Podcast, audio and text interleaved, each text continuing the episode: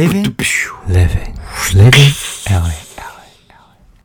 OK，欢迎回到 Living LA，我是 Anson。我是 L，欢迎大家回到这个 Talk LA 啦。没错，今天我们要谈的单元是 BM 风，哦，BM 风，哎，好像蛮特殊的一个词哦。很酷哦。对啊，哎，BM 风，你这个词是从哪里听来的？我是在啊、一个 App 叫做樊登读书，哇，免费也费，它 樊登读书，它是一个可以让你听书的 App。有这个 APP 我知道。对我真的觉得蛮不错的，我在想要不要氪金下去了。你知道我怎么知道这个 APP 的吗？为什么？就是呃，不知道现在不是有很多那种做直销的那种嘛，啊哈，然后我就会哎、不知道为什么会有他们的 IG、Instagram，然后看到，然后他就是说啊，平常就是要增进自己啊什么然后他就是刚好也是用反登读书，他们就在用那个。因为他说他们平常什么弹剑呐、什么之类的，比较没有时间去买那种纸本的书，嗯所以他们就是会用这种有声书，然后而且其实那些说书的啦，基本上就是精华中的精华了，是真的不错了。你不用再花特别的时间去把整本书看完，人家已经帮你汇整出来。而且我觉得最好的是它里面有个功能，我们不小心顺便夜配了哈。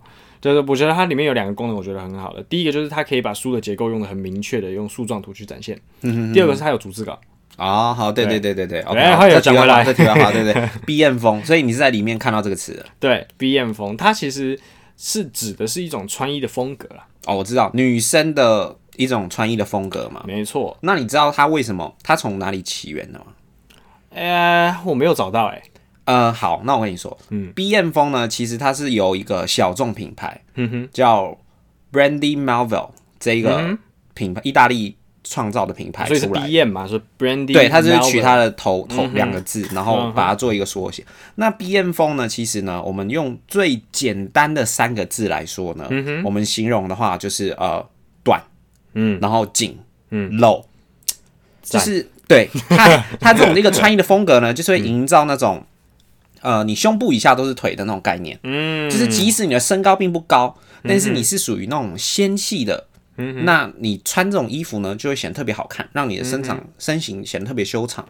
不是、啊、你讲短紧跟什么露，露对。不，就是韩国女团穿穿搭就是哎、这样吗？没错，这也跟我们等一下要讲的东西有关。这个为什么这个 B M 风最近会红起来呢？嗯。但其实它其实之前已经红过了。那之前其实还有几个比较类似的风格，我们等一下会在节目中提到。嗯。但是就是由这个知名女团，就是啊 Blackpink，我相信这个大家应该知道，韩国女团嘛，就是啊、里面的这个比较有人气的这个 Jennie，嗯，她穿呃她喜欢穿那种 B M 风。嗯哼，对对，就看似像是童装，欸可是哎、穿在她身上就是那种很显露，你知道，因为韩国女团她们其实都会受到很严格的禁食、啊。甚至断食的限制，嗯。所以她们的身材都超级纤细的。那他们穿这种衣服的话，就是哎、他们其实也有身材，嗯，对对，就穿起来的话就会特别的好看。显身材嘛，就是你尽管很瘦，我还是可以显出我该有的东西。对，对，就是该大的地方大，该小的地方小，该翘的地方翘。对对对对对。那其实呢，要讲到这个 Brandy Melville，它这个品牌呢，其实它也不是一个嗯呃才刚出来的品牌，它其实已经很久了，在大概七十年代就已经。成立在一个意大利的一个少女品牌，那它主打的呃就是属于一个平价的部分，嗯，就是比起啦那个 Forever Twenty One 啊，或者是那个 H and M 来说呢，他们的价位都是在更亲民一点点的，比他们还亲民。对，然后就是大概啊、呃如果以美国的消费来说，呃、呃，消费大概在呃三三四百块人民币，再乘以五，大概一两千块，哦，就是还蛮平价。以你一个有品牌的来说的确话，其实蛮平价对对对。然后他们主打就是，哎、他们把所有的据点基本上都设置在离大学比较近，啊，打学生牌，对，打那种就是大学生女嗯生去喜欢有一所谓的自装费嘛，嗯。然后自装费他们就会去买这些衣服，然后他们就是哎、哦，大学下课了，嗯。哎、我就去走去逛逛，呃，可能就会顺手买几件这样子，对对对对对。所以你的意思是说，他们的品牌定位是 for 学生的，呃，也不能说 for 学生它比较 for 呃青少年族群，就是呃，你说走这种短颈露的这种童装路线吗？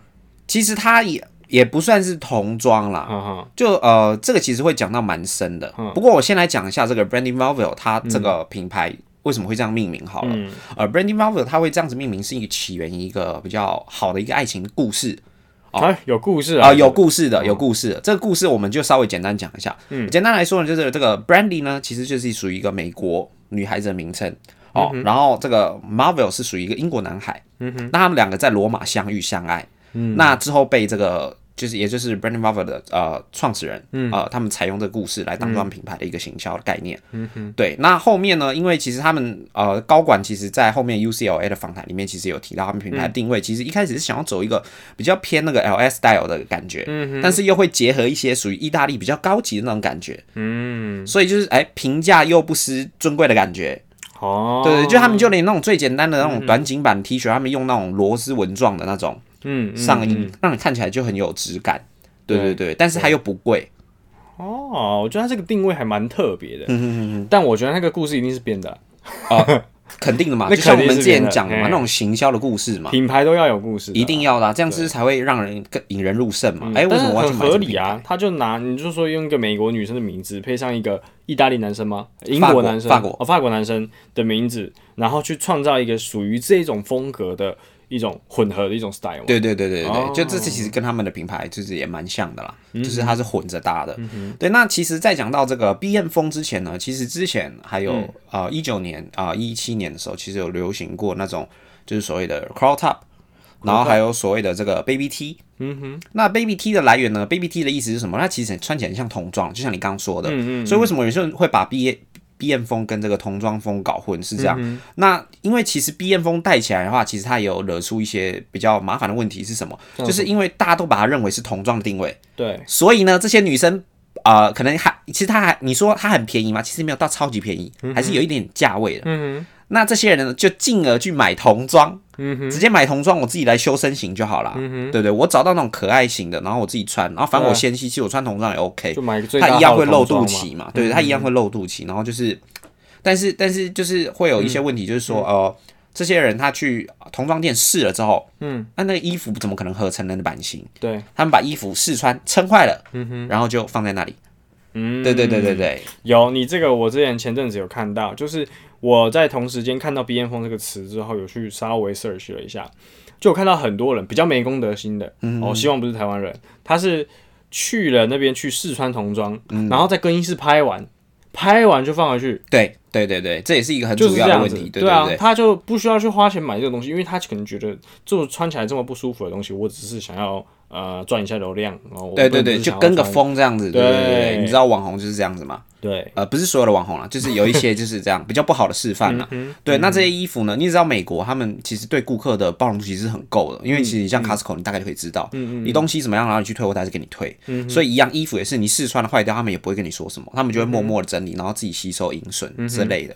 OK，那其实要讲到这个 Baby T 呢，那 Baby T 呢，其实为什么 Baby T 我们要循序渐进嘛？Baby T 为什么会红？就是因为九零年代初的时候呢，有一个非常知名的造型师，嗯，叫做 Linda Melzer。嗯哼，哦，他是专门在帮这个好莱坞的一些明星啦、然后甚至是啊、呃一些很有名的名人，做造型，对做造型。嗯，那他平常私下的兴趣是什么？他很喜欢去呃剪一些这些童装，嗯，然后自己去做手工裁剪。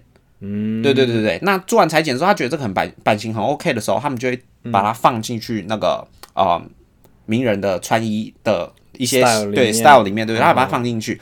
那你也知道，其实明星嘛，明星他们自带就是，哎、我就是一个活招牌。对啊。所以今天为什么今天 Gucci 啦，然后或者是说 Chanel，、他们都喜欢找明星代言的原因，就是今天他穿的这个衣服，如果他穿的超爆好看，哦，然后人家就哇靠，哎、你看那个明星，你看最近那个谁谁都穿什么？啊，他们衣服哪里买？啊？你就要去查啊，可能是 Chanel，、可能是 Gucci。对，那同同理嘛，Baby T 也是这样子，哎、就是因为他做了这个剪裁之后，发现、哦，原来是哦这个。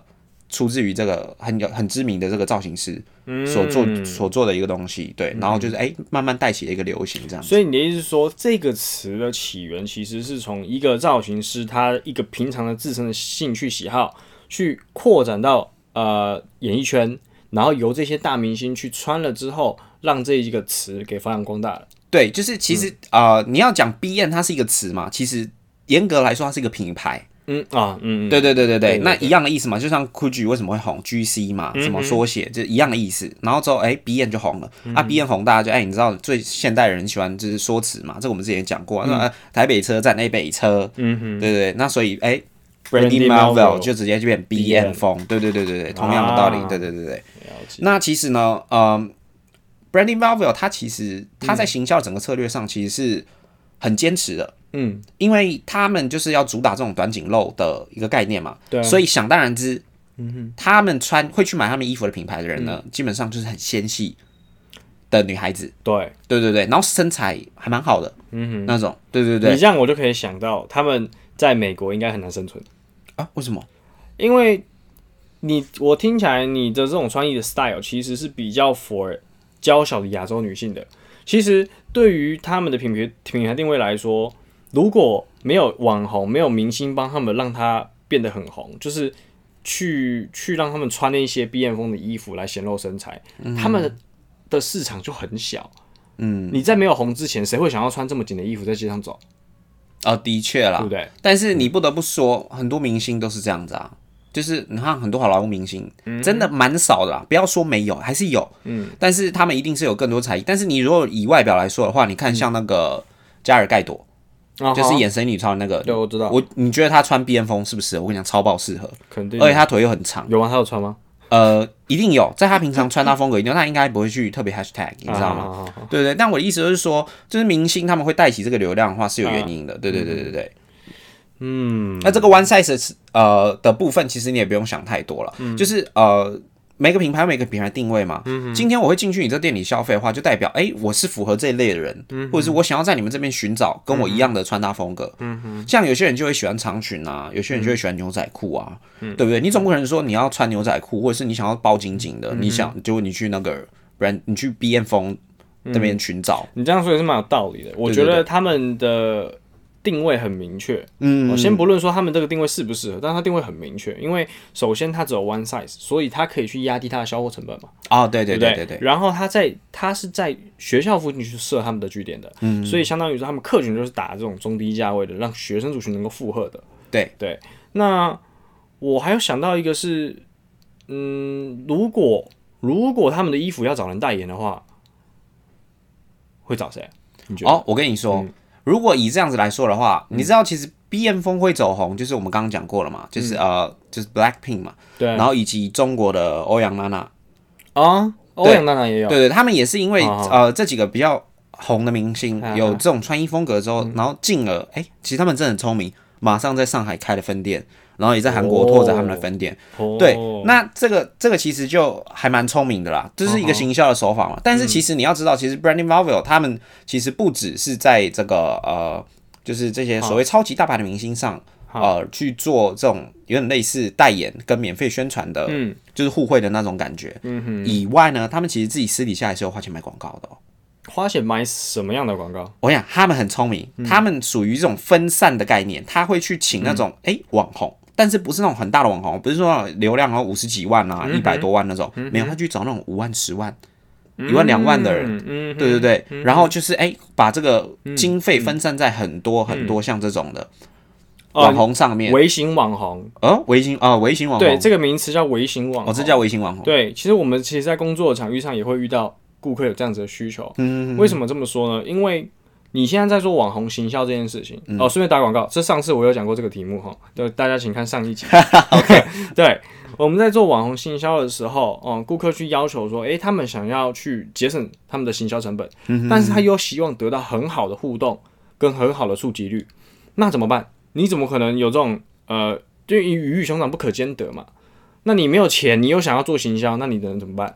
我们就要去找新的路，他要找一套新的蓝海。哦，为什么？因为你看哦，那些大品牌，他们都把那些呃，哦，中国的词叫大号，就是比较大的公众号就叫大号嘛。哦，哦，叫大号，对对对，这样子缩写，粉丝人数对，就大号，嗯粉丝人数较多的这种人，他们早就被买断了。像什么李佳琦那种什么卖口红的啊，啊，都对对对，我知道，或者是陈奕迅嘛，艾迪达十年合约最近也有嘛，带货哥嘛，那嗯些、那个那种的，不是我们那种中小企业的、呃能够负荷的价码嘛。所以这时候另外一个风，这是另外一种行销的 style 就出现了，就是微信网红行销。它的概念是怎么样？诶，就是我针对的网红族群是你的粉丝人数在一万到五万间的，哦，这么少，或是一万到十万间嗯的。好，这个 range 自己抓。那去让他们来做我们的工商，哦，也就是去接业配对，叶配叶配叶配文叶配文，对，所以它是用量去取胜的，而不是说我单一一个号它有多少的带货能力，或者是它有多好的一个呃触及率、流量等等，哦，不是去看它单一流号单一号的一个呃这个规模的，嗯，哦，它是用量去取胜的，嗯，这个有其实有四个好处，哦，四个好处，没错，第一个就是它的呃定位就很明确，比如说我今天是游戏，我今天是游戏的厂商，那我肯定找谁？搞我早晨之内早晨之内。我找找找谁在干嘛你你是游戏，我要找城之内，还是要找海马？决斗吧，游戏。抽出来是什么？哦，没事没黑事。魔岛。神圣彗星反射力量。哦，没有没事没事。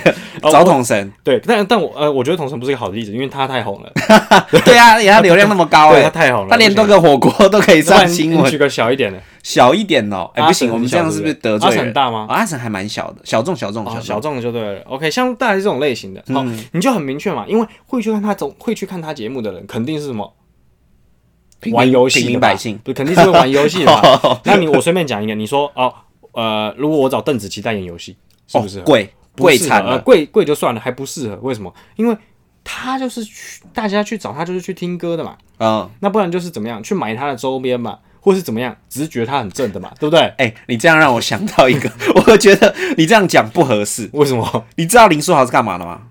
哦，林书豪代言《三国志》，对啊，什么鬼？我看了我三个问号。那就是一个错误的对啊。，人家打篮球什么有胆有谋有兄弟。我跟你讲，现在游戏广告商真的是很屌。你知道他那个还要请到古天乐吗？哦，有吗？，有，就是他跟，然后还有吴宇森，哈哈，就是你知道那个是很扯，那完个很明显就是砸砸砸大钱在买广告啊。这之前前阵子也有一个更红的啊还有一个更扯的，哎，珍妮佛罗培兹，你刚你刚刚是不是攻击我的村庄？你知道吗？是为什么？为什么是珍妮佛罗培兹？对不对？纯粹就只是因为他有名嘛。对我还想我还想到一个很好笑的，《天堂 M》谁代言的？天堂 M 谁代言？金城武。金城武，他不是在博朗大道吗？修路可以找他代言。高雄市有路平，找我金城武。有吗？这个也是没有啦，我是乱讲。我说如果是我选的话，我要这样子嘛，就比较多知名。这个就是这种，就是我觉得是一种错误的例子啦。啊啊，当然，当然，他如果是想要走一个这种怎么讲拼接冲突感，哦，当然那他成功，就他的预算很高嘛哎。但是我们都不知道他到底这个行销是不是符合它的成效的嘛？就是说它 ROI 好不好嘛？投资报酬率 ROI 是，ROI 就是投资报酬率，Return on Investment。哦，对好，所以这是第一个特点，就是你如果是针对小型的微信网红，你可以做到，就是你可以去根据特定族群，不管是美妆、游戏，还是说你今天是呃什么样特性的呃网红，啊，我懂了也。很明确地找到。他就是呃主呃直接的一点来讲啦，就是他打击的受众是更明确的，对，他市场定位是更明确的。可以做到更精准的数据。嗯，懂没错，这是第一点。对，第再来第二点就是这些微型网红，因为他们的粉丝数少，所以他们能够更加的照顾照顾到每一个人。哦，所以不管是贴文，或是他们在 Instagram 发的 Story，就会甚至可以做一些 Q&A 嘛，可以去跟你做互动，没有一对一的，然后去回答你的问题。但是你想这种事情，对于粉丝数可能超过五十万或者一百万的不，可能啊，有一个一个跟你回，整整天在那边回，对啊，整天都回就饱了啊。不可能啊。所以就又讲到一个东西啊所以怎，么样？网红就是那个直播主请小编啊，你知道吗？有很多 YouTuber 拍那个实测啊，就是很多人现在不是会抖内嘛？这我们之前前面讲几哦集有讲过火山孝子嘛。哦，我好像知道你在讲什么了。对不对？嗯哎、他就说，哎、我们现在就来实测，他不是，哎、你抖内到多少一个金额加入 VIP，你就有他的赖群主或者对对对私人赖。对结果他在上播的时候，你赖他，他手指头摆在桌面上，然后在直播哦，结果有人回你讯息。啊，请攻读生。对啊，，这个就是这样子吗？你怎么可能那个流量那么高的人，怎么可能去回你讯息？没错，你就是要这种微型的网红，才有办法去真正去跟你有一点互动嘛。更去抓到顾客的心理所以更好。所以他其实造就了一件事情的结果，就是这一些观众或者说他的粉丝跟他之间是有高度信任感的。嗯哦，所以对，对于所我所推出去的业配，我所推出这种东西呢，你的接受度就会更高。嗯，对，这是第二个点。嗯，在第三个点怎么样？省预算嘛，我们刚刚说对，就提到对，省预算，省预零嘛，你你跟一个大网红，嗯你跟一个大网红聊，或者说你跟他协商，你本来空间就少，嗯，而且你，只能协商一次。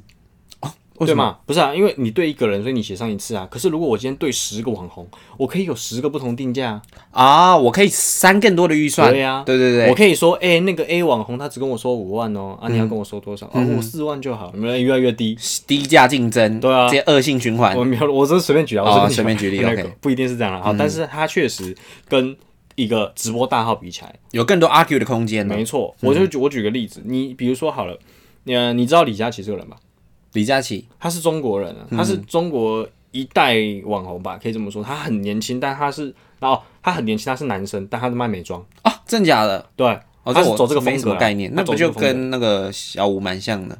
呃，可以这么说。嗯嗯，那我举个例，如果在像这种大号里面，你想要去做宣传，嗯，你甚至连他背景摆什么东西，你都可以做宣传的，哦，对，我懂，嗯，对不对？比如说我背景摆一棵树，诶，那棵树结果是工伤呢，懂。有可能哦，你要付他五十万了。很多实况主就是这样子啊，后面摆一个，他其实自己用电脑在直播嘛，对啊对啊水冷发光的那种电竞椅机啊啊啊直接放在后没错面，然后一直在那边绕，一直在那边发光啊没。错。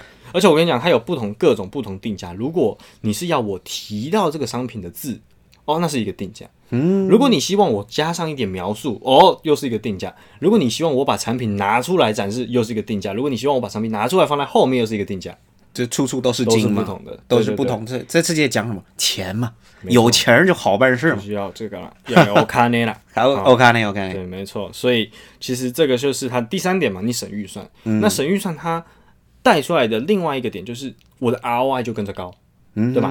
哦，我的 ROI 就会跟着高，所以你去呃针对这一个渠道，或者是说针对这一个特定的啊、呃比如说美妆等等，哦去做打打击的时候，你付出的行销成本相对少，但是你获得帮观众问一下，ROI 是什么哦，你该不是问过了？